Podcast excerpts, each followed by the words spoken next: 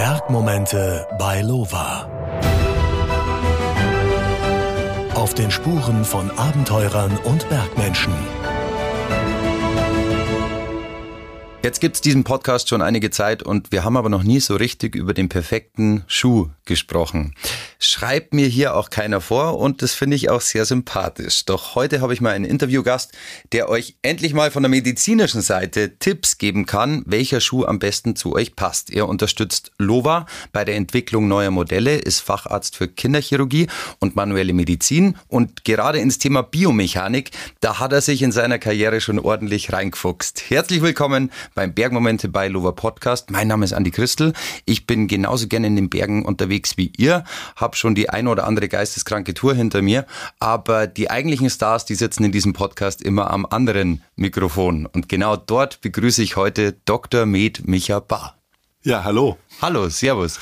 Ähm, was war denn der ausschlaggebende Grund, dass du irgendwann gesagt hast, hey, ich würde gern lieber mit Kindern zusammenarbeiten als mit Erwachsenen? Oh, das ist ganz, ganz schwierig. Äh, ich wollte eigentlich immer in die Kindermedizin, aber ich wollte auch in die Chirurgie. Und dann kam 1992 ist der Facharzt für Kinderchirurgie in Westdeutschland eingeführt worden.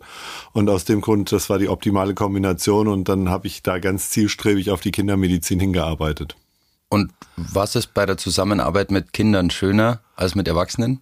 Oh, das ist gefährlich zu sagen, aber sie sind dankbarer. Also es sind einfach dankbarere Patienten. Wenn man denen geholfen hat, dann freuen die sich und sind auch wieder ganz, ganz bei der Sache dabei. Sie nehmen Kontakt wieder auf. Es war vielleicht noch so ein entscheidender Moment, war ein Praktikum in der Kinderchirurgie in Herne damals. Und da ist der Chefarzt auf Intensivvisite gewesen. Und das Tolle war, der ist an jedem Bett angelächelt worden von dem Patienten. Und dann habe ich gedacht, wow, das will ich auch machen. Und das ist nach wie vor so? Das ist nach wie vor noch mein Traumberuf, ja. Also ich habe gerade letzte Woche mit meiner Tochter darüber gesprochen, habe gesagt, wenn ich es nochmal machen würde, dann würde ich das und das machen. Dann hat sie gesagt, du spinnst, du bist mit ganzem Herzen Kinderchirurg und äh, das sollst du auch bleiben. So, jetzt, du bist kein gebürtiger Bayer. Naja, ich bin Hesse. Du bist Hesse. Ich sage jetzt mal, bist jetzt nicht direkt am Berg groß geworden. Wie kommt jetzt jemand wie du dazu, im Bergsport tätig zu werden? Also ich war schon immer sehr, sehr gerne draußen. In Hessen ist man dann halt Fahrrad gefahren mehr und weniger gewandert, weil die Berge ja dann nur bis 800 Meter hochgehen. Ich habe dann ziemlich lange mich im Lenkdrachensport ausgetobt und bin auch wirklich richtig professionell eingestiegen gewesen. Und später dann, nach unserer Hochzeit, hat meine Frau dann vorgeschlagen, wir könnten ins Allgäu fahren. Und wir waren beide noch jung, das Kind war unterwegs. Und dann sagte sie, wir fahren ins Allgäu. Und dann habe ich gesagt, okay, das machen wir dann in der Rente. Und sie hat aber dann hartnäckig nachgebohrt und wir sind dann wirklich das Jahr drauf ins Allgäu gefahren. Und ja, da habe ich dann irgendwie so meine zweite Liebe entdeckt, also die Berge. Und das finde ich schon sehr, sehr schön. Jetzt, inwieweit lassen sich denn deine Fachkenntnisse mit einem Schuhhersteller kombinieren? Das ist ja eine etwas längere Geschichte. Also ich war. Wir haben Zeit. ja, wir haben Zeit, das ist schön. Also ich habe ja nicht mit den Schuhen angefangen. Ich habe ja erstmal angefangen, Wanderrucksäcke. Eigentlich wollten wir Schulrucksäcke für Kinder entwickeln und das ist einfach so entstanden. Wir haben für unsere zweite, die ein Handicap hat, haben wir einen Schulrucksack gesucht und die waren alle zu groß, zu klobig, zu schwer. Und wir waren dann ziemlich frustriert. Das war auch so ein Tag wie heute, so richtig schön trüb und so, boah, in, und dann in Gießen, also in Mittelhessen, in Gießen eine schaurig auch hässliche Stadt. Ja, auch noch da. Also kommt gleich nach Fulda ungefähr. Und wir haben nichts gefunden. Und meine Frau hat dann das gemacht, was Frauen in den Situationen immer machen. Sie hat erstmal ihr Herz am Telefon irgendeiner anderen Frau erzählt, ja, wie man das so macht. Das war meine Schwester damals. Und ich habe mich ans Internet gesetzt und habe dann gedacht, ich schreibe jetzt einfach Deuter an. Ja, weil ich wollte schon immer einen Deuter-Rucksack, die fand ich klasse. Ich wusste, dass die sehr, sehr gut sind von der Qualität her.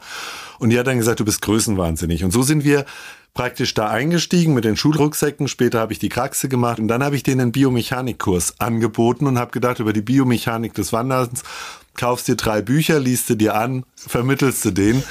Ähm, und dann musste ich halt feststellen, dass es mehr über die Biomechanik des Kugelstoßens, was ungefähr 200 Sportler in Deutschland machen, gibt, als über den millionenfachen Sport des Wandern.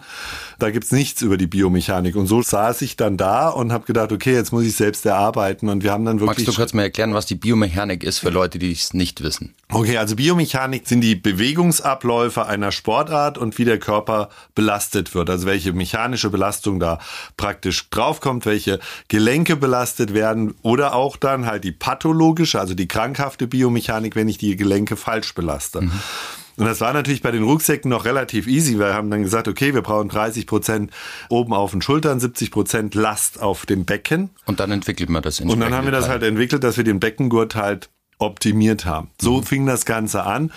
Und zeitgleich haben wir Wanderschuhe für unsere Kinder gesucht, jedes Jahr wieder aufs Neue. Und es gab eigentlich nichts geeignetes, was jetzt unseren Ansprüchen gerecht geworden ist. Und ich habe damals die drei Großen angeschrieben und Lova hat sich dann letztendlich gemeldet. Aha. Und so bin ich dann zu Lova gekommen. Das war die Lieblingsmarke meiner Frau. Ich war damals bei einer anderen Firma, die fand ich einfach schöner oder was weiß ich. Und jetzt bin ich voll und ganz, stehe ich hinter Lova. Das ist auch wirklich eine ganz, ganz tolle Geschichte, die wir da aufgezogen haben mit den Kinderschuhen. Dann später auch in die Erwachsenenschuhe gehend. Und ja, ich hoffe, dass sich das so weiterentwickelt. Was hat sich denn in der Zeit, wo du da jetzt mitarbeitest, verändert? Also ich kann mich noch an das erste Gespräch erinnern. Ja, da saßen dann drei Produktentwickler von Lova mir gegenüber und haben dann gesagt, ja, äh, was willst du uns denn als Arzt jetzt bringen? Und ich habe halt gesagt, okay, ich denke ja, ihr habt jetzt einfach einen Spezialisten noch im Boot für Kinderschuhe. Ja, und ich kann euch erzählen, wie ein guter Kinderschuh aussieht oder was die Kinder mögen. Und ich kam dorthin mit einer Liste, wie ich den Schuh haben möchte. Und mit einem Fremdprodukt, was suboptimal war, um auch daran zu zeigen, was man besser machen kann. Und die Situation war dann die, dass die gesagt haben, wir sind der Bergschuhschuster seit so und so vielen Jahren und wir machen Bergschuhe, auch ohne Ärzte. Und dann habe ich gesagt, okay, dann kann ich ja wieder fahren. Ja, und dann haben sie gesagt, na, wir hören uns das doch mal an. Und so haben wir dann den ersten, also der hieß ja am Anfang noch Arco, den wurde er ja umgenannt in Letro. Und jetzt ist der Cardin für Kinder und auch der Cody. So haben wir dann die Schuhe so langsam entwickelt und der ist richtig gut geworden. Also das hat dann auch richtig den Entwicklern Spaß gemacht, diese Ideen umzusetzen. Und das Phänomen war dann, als wir eine Testwanderung mit Kindern gemacht haben, dass die Kinder gesagt haben, wow, der passt. Und einfach nur, die sind reingestiegen, haben gesagt, der passt, ist der bequem und die haben Spaß gehabt und ich konnte die Kinder auch eine ganze Weile beobachten, dass die den Schuh dann auch, den sie behalten durften, in der Freizeit immer wieder freiwillig angezogen mhm. haben. Und das ist quasi das höchste Lob. Ja, was Besseres also, ging nicht. Ja, also wenn so ein Kind sagt, wow, der ist bequem, der ist ja total genial. Das ist klasse, ja. Und das war so schön. Für ja. mich als Laie jetzt. Also ich stelle mir halt vor, okay, man entwickelt, man entwickelt und dann findet man irgendwann raus, okay, das ist der perfekte Wanderschuh und dann hat man den ja. Also wie kann man den denn immer wieder besser machen? Gut, also man fängt ja irgendwo an. Also wir hatten wirklich so einen Katalog erarbeitet, was wir in so einem Schuh haben wollen. Ja, also wir sind wirklich ganz bewusst mit den Kindern gelaufen. Wir haben die Kinder beobachtet. Wir haben auch Notsituationen aus Versehen gehabt, wo wir uns verlaufen hatten und dann wirklich irgendwo mitten am Berg hingen. Und wenn man dann die Kinder genau beobachtet, dann hat man gesehen, was die eigentlich für einen Anspruch an den Schuh haben. Ja, also das war teilweise völlig anders. Kinder krallen noch reflektorisch mit den Zehen mhm. und können dadurch sich einen besseren Halt geben, das Fußgewölbe weiter aufspannen, was jetzt beim Erwachsenen der hat das sich irgendwann abgewöhnt, ja. Aber die Kinder wollen das noch. Und das Gleiche ist, dass sie halt einfach da vorne in diesem Zehn-Dom, wie wir es nennen, einfach mehr Platz brauchten. Ja, das war das eine. Und dann war das andere, was wir halt beobachtet hatten bei den Wanderschuhen, die wir kaufen wollten. Die hatten eigentlich die Sohlenkonstruktion, die war nicht kindgerecht, die war eigentlich überhaupt nicht menschengerecht, um das mal so auszudrücken, ja, weil die in die falsche Richtung sehr verwindbar waren und in die andere Richtung zu steif waren. Mhm. Und das häufigste Trauma in den Bergen sind Umknicktraumen. Also für tödliche Unfälle sind ganz, ganz viele Umknicktraumen. Also Bagatelltraumen dabei, die knicken um, stürzen den Berg runter und dann war's das. Und das muss man halt vermeiden. Und es war ja auch die Zeit, wenn man dann die Seite aufgemacht hat, zum Beispiel bei irgendeinem großen Sporthaus, gegoogelt hat, was es für Kinderschuhe gibt, dann kamen erstmal nur Halbschuhe. Mhm. Also wenn man Kinderwanderschuhe gegoogelt hat, kamen drei Seiten das waren alles Halbschuhe. Und ich weiß nicht, warum Erwachsene glauben, das Kind möchte ungeschützt in den Berg. Also das ist ja einfach was, was wir Erwachsenen behaupten. Ja, wenn man dem Kind einen halbhohen Schuh anbietet, der passt, der schön aussieht, ist der dem, dem Kind, kind wurscht ja, wahrscheinlich. Ja, ist dem wurscht und ja. das ist geschützt, ja. Das Kind zieht das dann auch an. Das ist dem wirklich ganz egal. Es möchte sich bewegen, es möchte seine Bewegungsfreiheit haben. Aber keiner sagt, dass das Kind mit dem Halbschuh in den Berg will. Mhm. Und das ist halt ein völliger Trugschluss. Ich glaube, dass die Spitzensportler mit den Halbschuhen in die Berge können. Aber der Amateur oder der Freizeitwanderer oder auch Bergsteiger, der braucht andere Schuhe. Reden wir doch mal genau darüber. Weil ich glaube, die meisten, die jetzt zuhören, das sind weder Kinder noch Spitzensportler. Ähm, Das sind ganz normale Berggeher wie du und ich. Genau. Ähm, wie findet man denn den perfekten Bergschuh?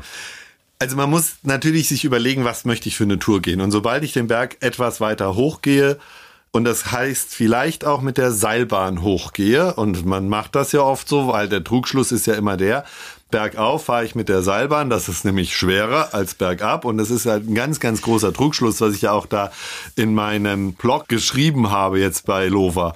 Wenn die Knie die falsche Konstellation haben, ist das Bergabgehen anstrengender als das Bergaufgehen. Ich mach das Gegenteil immer. Ich gehe mal hoch und fahre mit der Seilbahn runter. Ja, ja, genau. Das ist eigentlich das Bessere sogar. Ja. Also wenn du erst hochfährst, knieschonender, gell? Das ist knieschonender. Ja. Und dann fahren die da hoch in irgendwelchen Schlappen, um das mal so auszudrücken. Ja, also ich habe das auch mal irgendwann ganz schändlich Flipflop Alpinismus genannt. Ja, das sind überhäufig ja aus anderen Kulturen stammende Leute, die auf den Berg hochfahren in Flipflops und dann geborgen werden aus irgendeiner Wand, weil sie dann nicht mehr vorwärts und rückwärts kommen. Also ich muss das Schuhwerk der Tour anpassen. Also ich gehe durchaus auch mal mit einem Halbschuh wandern, aber damit gehe ich nicht in die Berge. Und ich sage, sobald es etwas alpiner wird oder etwas mehr bergauf, bergab geht, dann brauche ich einen festen Knöchelhalt und diesen festen Knöchelhalt, den bekomme ich halt nur durch einen halbhohen Schuh. Und der darf auch nicht zu weich im Schaft sein.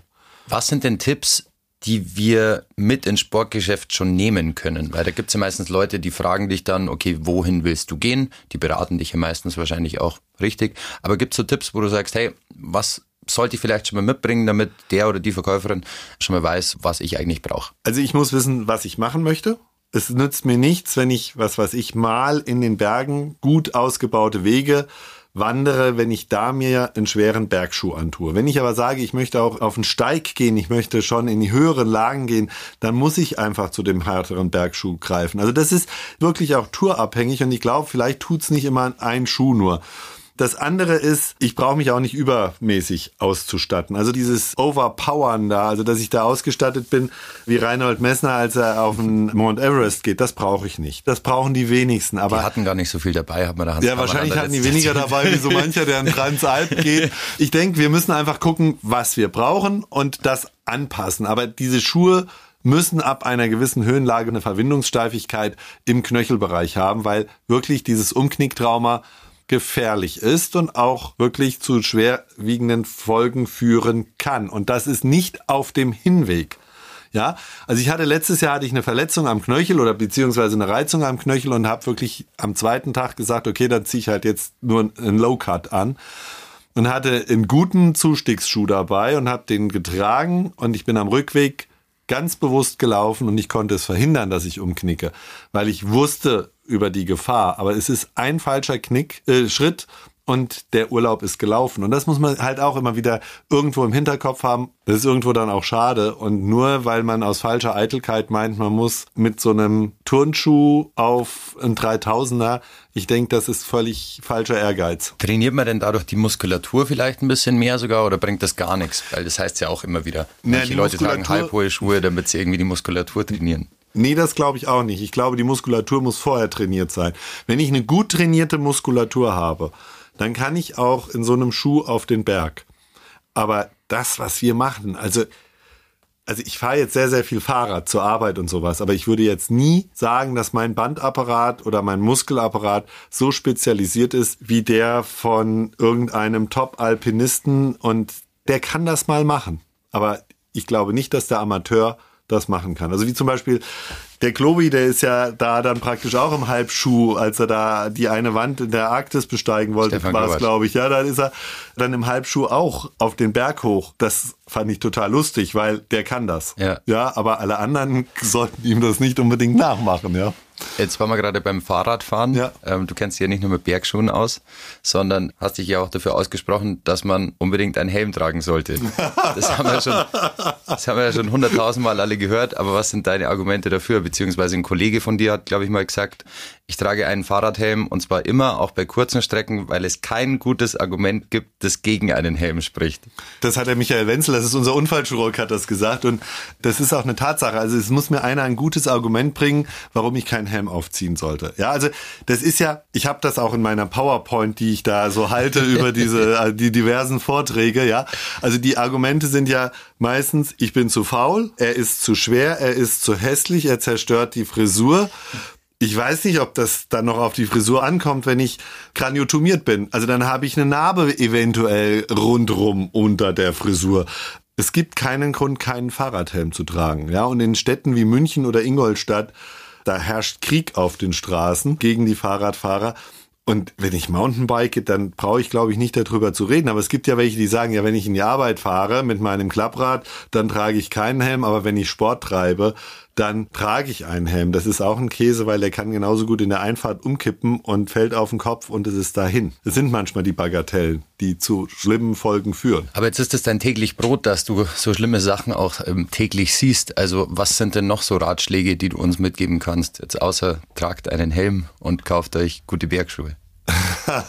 Wie meinst du das, um, um äh, zu, zum Schützen oder? Vielleicht gibt es noch so alltägliche Sachen, die wir gar nicht auf dem Schirm haben, wo du sagst, ja, in letzter Zeit kommt es vermehrt zu solchen Unfällen, passt doch da mal auf.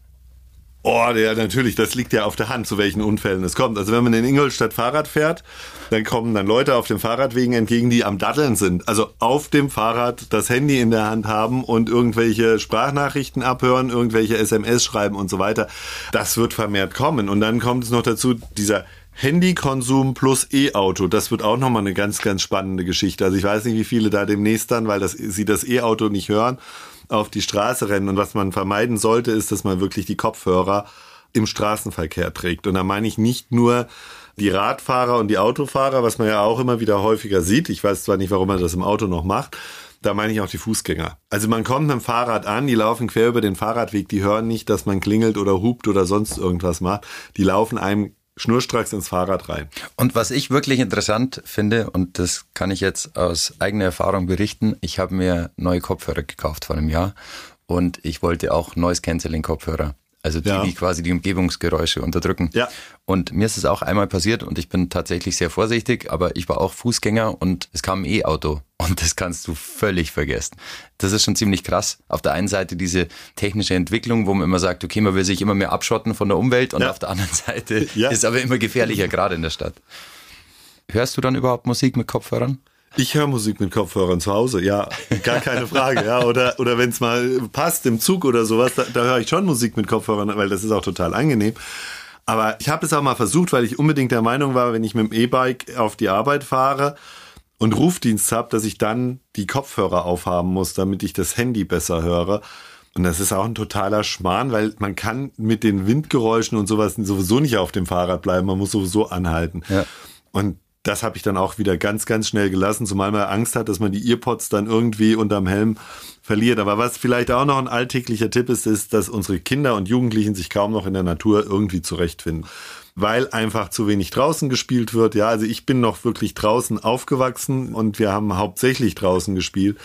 Aber wie meinst du nicht zurechtfinden? Ähm, Orientierungssinn? Oder? Ja, nicht Orientierungssinn ist überhaupt die Wahrnehmung, die ist überhaupt nicht mehr so gegeben. Ja, und wir haben wirklich unsere Wahrnehmung zum Bewegen in der Natur immer mehr zurückgeschraubt. Ja, wenn ich jetzt zum Beispiel einen Gebirgsbach nehme und ich stelle mich mit einem Einheimischen auf eine Brücke, mhm. dann sieht der unter Garantie sofort irgendwelche Fische in dem Bach. Mhm während ich da ziemlich lange hingucken muss. Und das finde ich halt dieses Faszinierende, wie die halt einfach in die Natur sich ja integriert haben, wie die da drinnen leben und wie sie sich auch da drinnen bewegen. Und ich glaube also, dass man heute das Durchschnittskind überfordert mit einer normalen Bergtour. Jetzt hast du selber Kinder. Wie ist es denn allgemein so, wenn du mit den Kids in den Bergen unterwegs bist? Bist du vorsichtiger, weil du die Gefahren kennst? Sagen die dann so, Papa ist gut, äh, alles fein oder ist, äh, bist du sogar entspannter vielleicht? Also wir sind da relativ entspannt, weil die sind relativ fit. Das, das ist der Verdienst von meiner Frau. Die ist ziemlich viel mit denen draußen gewesen von Anfang an. Das war bestimmt nicht mein Verdienst. Ähm, und nein, wir machen schon richtig spannende Touren. Die wollen auch keine Autobahn laufen. Also Autobahn ist halt so ein normaler ja, ja. Fahrweg oder sowas, sondern die wollen schon richtige Pfade gehen. Und das machen wir auch. Ja. Aber wir müssen ja erstmal loskommen, das ist das Problem. Ja, bei Teenagern ist es halt das Problem, loszulaufen. Wir kannten uns ja bis heute nicht und ich dachte mir so, okay, heute kommt der Herr Doktor, das wird spießig, aber das Gegenteil ist der Fall. Deswegen finde ich es gerade umso lustiger, ehrlich gesagt. Passiert dir das öfter? Ähm, oder wissen die Leute dann schon immer, wer kommt, wenn du Vorträge hältst und so. Nee, das ist ja so doof in Deutschland. Ja, also dieser Arztberuf, der hat ja immer noch so ein ganz, ganz besonderes Image, so einen ganz besonderen Charme. Ja, und ich habe das halt, als ich dann Chefarzt wurde in Ingolstadt auch versucht dann so ein bisschen anders zu machen. Ja, ich war immer mit allen Teams per Du und dann habe ich gedacht, okay, ich versuch's per Sie und das ist auch völlig schief gegangen.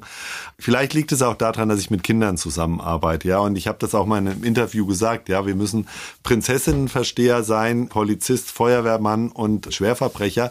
Das ist schon so ein bisschen Showbusiness, was da läuft, weil wir müssen ja irgendwie eine Basis zu dem Kind aufbauen. Ich denke, das macht schon auch was aus. Jetzt habe ich jemanden aus der ersten Reihe da. Es hieß ja in der Vergangenheit oft irgendwie das Gesundheitssystem in Deutschland, bla bla bla. Ist es wirklich so schlimm, wie viele immer sagen? Ich denke, wir können dankbar sein für unser Gesundheitssystem. Und ich denke, es ist auch immer noch genug Geld da, weil die ganz bewusst auch darauf achten, dass genug Geld da ist. Nein, das ist nicht so schlimm und es ist auch bei weitem nicht so schlimm in Deutschland als Arzt zu arbeiten. Ich denke, wir können froh sein, über die Bedingungen, die wir hier in Deutschland haben im Vergleich zu vielen, vielen anderen Ländern. Und ich denke, die Pandemie hat es auch gezeigt, wo Amerika steht.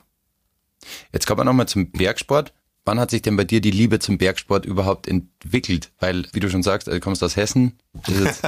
Ja, also nach der Hochzeit dann so. Ja, also als wir dann ins Allgäu gefahren sind. Aber waren die ersten paar Male quasi so, oh Gott, ich will hier nicht hochlaufen, so wie nee. bei jedem normalen Schulkind, oder hast du es schon immer genossen? Na, ich fand das schon immer spannend, wandern zu gehen, aber ich war da jetzt nicht ausgerüstet irgendwie. Also es war eine Katastrophe eigentlich. Ja, also ich bin viel durch Israel gereist während meiner Studienzeit. Da waren wir mal drei Monate in Israel, in Jordanien, in Ägypten. Wir sind dort auch viel gewandert.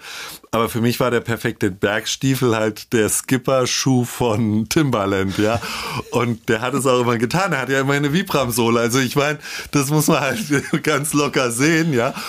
Und so sind wir da wirklich in Jordanien durch Petra abseits der normalen Wege. Das ist ja diese Felsenstadt gelaufen und das ging alles irgendwie. Aber heutzutage würde ich sagen, das war der blanke Wahnsinn. Ich habe mir da auch eine wirklich doofe Sprunglängsdistorsion zugezogen gehabt und im Nachhinein hätte man das mit einem Bergschuh verhindern können. Und dann sind wir irgendwann nach Australien gereist, meine Frau und ich, und da hat sie mir an dem Tag vom Abflug gesagt, ich sollte mir jetzt endlich mal Bergstiefel kaufen. Das habe ich dann auch gemacht. Und so fing das dann an, etwas professioneller zu werden. Und wir sind dann halt häufig in die Berge gefahren, auch häufig jetzt ins Allgäu gefahren, haben uns dann auch eine Kraxe geholt gehabt und haben die Kinder auch wirklich ganz, ganz früh mitgenommen. Die älteste sogar im Tragetuch auf den Berg hochgeschleppt. Also ich bin mal die gelbe Wand hoch. Das ist auch so ein Klettersteigen, recht ja. einfacher eigentlich und bekam ähm, ein Nordlicht, sage ich mal, entgegen. Der mir meinte, Junge, wie, wie, weit ist noch nach unten? Viertelstunde? Nicht so, nee, ich glaube so 40 Minuten wirst du noch gehen, habe ich gesagt. Nicht so, pass aber auf, da unten ist es nass, nicht, dass du ausrutscht. Und dann sagt er, wieso, was soll mir passieren? Ich habe doch Bergschuhe an. Und er hatte halt eben auch so 20 Euro Klapperl irgendwie. Und ich dachte mir so, ja, und dann hört man doch immer genauer hin, ob man irgendjemanden schreien hört und die Rettung ja. dann schnell alarmieren muss. Wie oft passiert dir das, wenn du in den Bergen unterwegs bist? Das ist ja wahrscheinlich eine Berufskrankheit, oder? Dass man dann auf die Schuhe von den anderen Leuten schaut oder auf die Ausrüstung. Auf jeden Fall. Also ich habe da so ein ganz tolles Erlebnis gehabt. Wir sind den Meraner Höhenweg gelaufen, meine Frau und ich. Und dann war das diese Königsetappe übers Eisjöchel und wir waren schon am Abstieg. Na, der Aufstieg, das war schon so skurril. Da kam uns eine allein, die sich selbst finden wollte. Ich weiß nicht, ob sie sich dann irgendwo in den Bergen gefunden hat.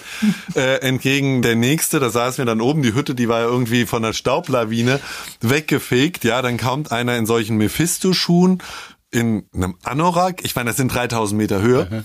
Im Anorak und einer Tafel Schokolade die er auch noch gemeint hat, mit uns teilen zu müssen und einer kleinen 500 Milliliter Flasche Wasser auf 3000 Meter Höhe optimal ausgestattet. Mhm. Und der war der Meinung, er könnte von Felders praktisch an einem Tag den gesamten Höhenweg gehen und das hat das Auto ganz woanders geparkt gehabt. Und das war der Aufstieg. Wir saßen dann da oben auf der Hütte, dann sind wir abgestiegen und dann kam einer und die hatte eine Lidl-Ausrüstung. Und die sprach so, das war letztendlich war es eine Schwäbin. Ich habe gedacht, das ist eine Südtirolerin, die jetzt von dem einen Tal ins andere läuft, ihren Freund besuchen oder sowas. Die kam da allein an und spazierte da auch ganz zielstrebig nach oben. Na gut, wir sind dann weiter abgestiegen. Dann saß in einer Ecke einer und sagte, habt ihr die und die gesehen? Habe ich gesagt, ja, die kam mir entgegen. Hat er gesagt, ja, das ist meine Freundin, die wollte unbedingt da hoch. Und die muss eine Kehre nachdem sie mir entgegenkam, ins freie Gelände gelaufen sein. Keiner weiß, warum die da reingelaufen ist und hat sich dann in dem Gelände irgendwie verlaufen und stand plötzlich an einer drei Meter hohen Wand, die aber nach unten ging. Also sie stand oben auf dieser Wand drauf und hat dann völlig abgebaut.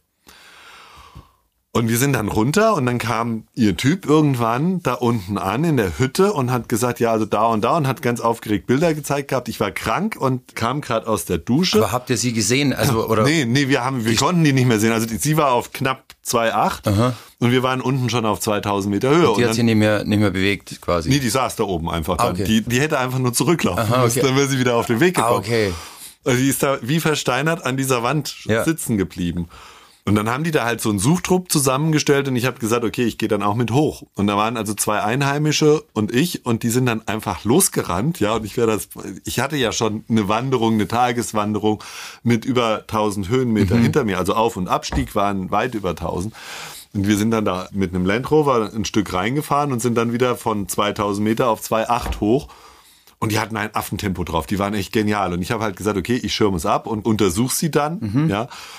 Und das war dann total gruselig, weil es wurde dann neblig, es wurde dunkel und ich war dann irgendwann allein im Berg, weil die haben gesagt, wir holen die schon mal raus und dann kannst du die untersuchen, geh langsam hinter uns her.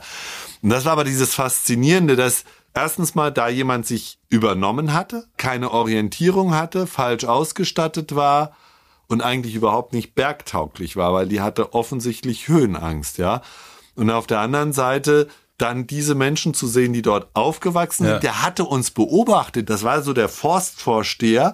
Der konnte sagen, was ich für einen Rucksack auf hatte, also welche Farbe und in welcher Kehre ich dem Mädel entgegengekommen bin. Und der hat die da reinlaufen sehen und hat sich aber auch nichts dabei gedacht. Ja. Also der wusste auch, wo er sie suchen ja. muss. Also wie die Menschen sich bewegt haben, die dort groß geworden ja. sind, aber wie halt eine völlig falsche Ausrüstung, die war dann auch völlig unterkühlt, saß die da oben in ihren Klamotten drinne. Ja, vor allem, wie das und, für sie dann auch sein muss, wenn sie sich nicht mehr bewegen kann und dann bist du da an dieser Klippe und siehst ja. es die ganze Zeit. Das ist ja, das ja, ist genau. Und ich fand halt das Lustige daran, als sie mir entgegenkam, habe ich ja gedacht, das ist eine Einheimische und mhm. ich bin bewaffnet bis unter beide Zähne äh, mit High-End-Equipment und die läuft halt einfach so dadurch, ja. Aber letztendlich war das völlig falsch, ja. Also ganz andere Geschichte dann. Du wirst ja wahrscheinlich immer wieder in Situationen kommen, wo ein Arzt gebraucht wird und das ist ja so dieses klassische Hollywood-Film-Beispiel, ja. oder? Also ja, ist das, das dann cool oder ist es nicht cool? Das gibt's immer mal wieder, aber ja. dass ich das jetzt so zähle, das weiß ich nicht. Es gibt so ein paar Begebenheiten, die bleiben halt hängen, ja, wie, hängen wie eine Entbindung im ICE von, von Frankfurt nach München. Krass wo ich wusste, da müssen noch ganz, ganz viele andere Ärzte drin gewesen sein. Ich war damals noch PJler hier im Haunerschen Kinderspital. Ja, da mussten wir das Ding dann halt anhalten und dann an irgendeinem Bahnübergang und das dann an der übergeben. Also das Kind kam im ICE zurück? Ja, beinahe. Also wir haben das dann noch gerade so geschafft in, in den Krankenwagen. Aber das war schon sehr, sehr knapp. Und ich bin ja früher Rettungsdienst gefahren und da ist man vielleicht ein bisschen, guckt man schon sehr oft da drauf, was man so erlebt und was man so beobachtet. Aber das muss man immer mit der nötigen Zurückhaltung tun. Das ist, finde ich, denke ich, wichtig. Es ist echt spannend, weil ich dachte mir, wie gesagt, gerade durch deinen Job in der Kinderchirurgie siehst du ja wahrscheinlich wahnsinnig krasse Sachen auch jeden Tag. Aber du bist so ein lebensfroher, lustiger, netter Mensch. das ist äh, super cool. Ich dachte mir irgendwie, dass das heute in eine andere Richtung auch gehen könnte, aber äh, das Gegenteil war der Fall. Wie hast du das behalten, beziehungsweise wie bist du, warst du schon immer so lebensfroh und gut drauf? Also ich glaube schon, dass es das auch das Naturell ist. Und ich denke, das ist auch was ganz, ganz Wichtiges. Also sonst kann man den Beruf auch nicht machen. Mhm. Also man muss schon eine gewisse Freude ausstrahlen und ich denke, das ist ja auch ein besonderer Beruf, ja, den man vielleicht auch viel, viel mehr aus Berufung tut.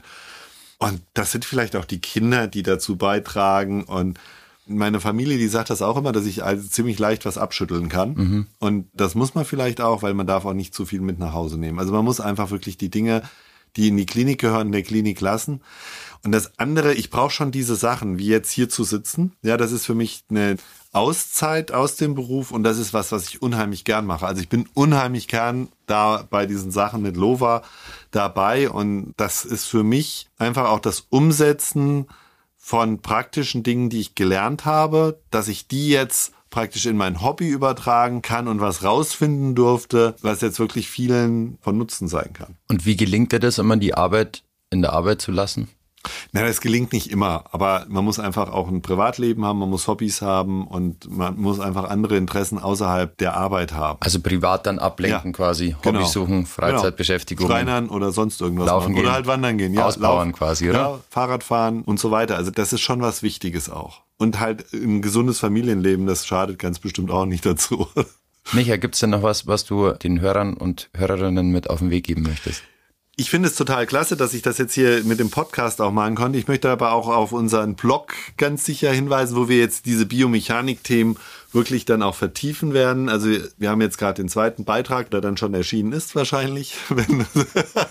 den habe ich ja gerade geschrieben. Also der ist dann schon erschienen und wir werden dann immer wieder passende Themen aufarbeiten. Also wie zum Beispiel die Biomechanik des Wanderns mit dem Rucksack, also auf was ich mit dem Rucksack achten muss, auf was ich bei den Schuhen achten muss und dann halt dieses Wandern mit den Stöcken oder auch dann Trailrunning und Cross-Trail mit Stöcken.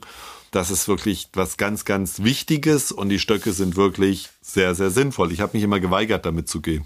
Dann stelle ich noch eine abschließende Frage. Thema Stöcke. Da gibt's ja auch die Fraktion, die sagt, ohne Stöcke trainieren wir den Gleichgewichtssinn mehr, aber beim Bergabgehen sind sie hilfreich, um die Knie zu entlasten zum Beispiel. Das ist ein völliger Käse. Ja, also der Gleichgewichtssinn wird mit und ohne Stöcken trainiert, ja. Und ich bin wesentlich sicherer mit den Stöcken unterwegs. Reinhold Messner hat das auch schon gesagt, dass er in den Bergen zum Vierfüßler wird. Ich muss die Stöcke nur richtig einstellen beim Bergaufgehen und ich habe ja viel, viel mehr Muskelgruppen, die ich trainiere und es ist letztendlich eine gekreuzte Bewegung, die auch noch eine Demenzprophylaxe darstellt. Ja, viele gekreuzte Bewegungen. Und wenn ich das Ganze in Richtung Cross-Trail mache, wo ich wirklich schnell gehe oder renne mit den Stöcken, dann muss ich wirklich mich so auf die Stöcke auch konzentrieren. Und ich weiß, diese Diskussion kenne ich, dass angeblich man wenn man eine Kletterpassage hat, schon einen halben Kilometer vorher aufhören soll, mit den Stöcken zu gehen, weil sonst das Gleichgewichtsorgan nicht mitspielt. Da bin ich hundertprozentig von überzeugt, dass das verkehrt ist, weil die Stöcke geben mir Sicherheit, die geben mir Halt, die schulen meine Konzentration und beim Bergabgehen ist es sowieso viel, viel besser, weil ich nicht auf die Hacke falle. Das schafft keine Dämpfung. Wenn da, sagen wir jetzt mal 80 Kilo ungebremst auf die Hacke fallen, diese Belastung auf die Knie und auch später auf die Wirbelsäule, das schafft keine Dämpfung. Und ich habe dann mit den Stöcken ein viel besseres Abrollverhalten, weil ich abrollen kann und ich gehe viel, viel aufrechter. Ich bringe meine Gelenke in die Nullposition und in der Nullposition hat das Gelenk die maximale Belastungsfähigkeit. Also das ist wesentlich besser, wie wenn ich in der Hüfte nach vorne gebeugt oder nach hinten gekippt gehe. Das ist total spannend. Stöcke sind super. Ich habe mich lange gewehrt. Ich hatte ganz, ganz tolle Stöcke sogar, aber ich habe sie dann immer mitgeschleppt auf den Berg und wieder runter, weil sie sollten ja auch nicht kaputt gehen, so ungefähr. Äh, aber am Stock gehen war schwierig. Und dann hat wirklich die Waltraud Lehnhardt von, von Leki gesagt, warum hat sie keine ISG? Beschwerden. Und dann hat sie mir den Auftrag gegeben, es auszuprobieren, ob das wirklich von dem Laufen mit den Stöcken kommt. Und das kommt wirklich von dem Laufen mit den Stöcken. Dann versuche ich das jetzt nochmal alles zusammenzufassen. Also wer beim Berggehen nicht nur die Oberschenkel oder die Waden trainieren möchte, sondern auch den Oberkörper, der sollte mit Stecken gehen. Außerdem ist es knieschulender. Ja. Ja, wer auch weiterhin mit dem E-Scooter durch die Stadt fahren möchte, sollte den Helm aufsetzen. Auf jeden Fall. Und keine Kopfhörer mit Geräuschunterdrückung tragen. Und wer mal abseits von Autobahnen in den Bergen unterwegs ist, der braucht auf jeden Fall einen Schuh, der über die Knöchel geht. Auf jeden Fall. Genau. Und ansonsten kann man sich auch für den halbhohen Schuh entscheiden. Sonst kann man sich auch für den halbhohen Schuh entscheiden. Es gibt auch sehr, sehr schöne halbhohe Schuhe. Haben wir noch was vergessen, Dr. Michael Bar? Nein. Schön. Hat's dir gefallen? Ja. Ja, mir hat's auch wahnsinnig gefallen. Wenn euch die Folge gefallen hat, dann lasst ein Like da oder einen Kommentar oder teilt diesen Podcast einfach mit euren Freunden. Mich würde es auf jeden Fall freuen, wenn ihr das nächste Mal wieder einschaltet. Ich sag vielen lieben Dank, dass du Ja. vorbeigeschaut hast, Micha. Danke. Alles Spaß Gute gemacht. und euch jetzt auch alles Gute. Macht es gut. Seid dankbar, dass es in Deutschland ein tolles Gesundheitssystem gibt und bleibt gesund. Bergmomente bei Lova. Auf den Spuren von Abenteurern und Bergmenschen.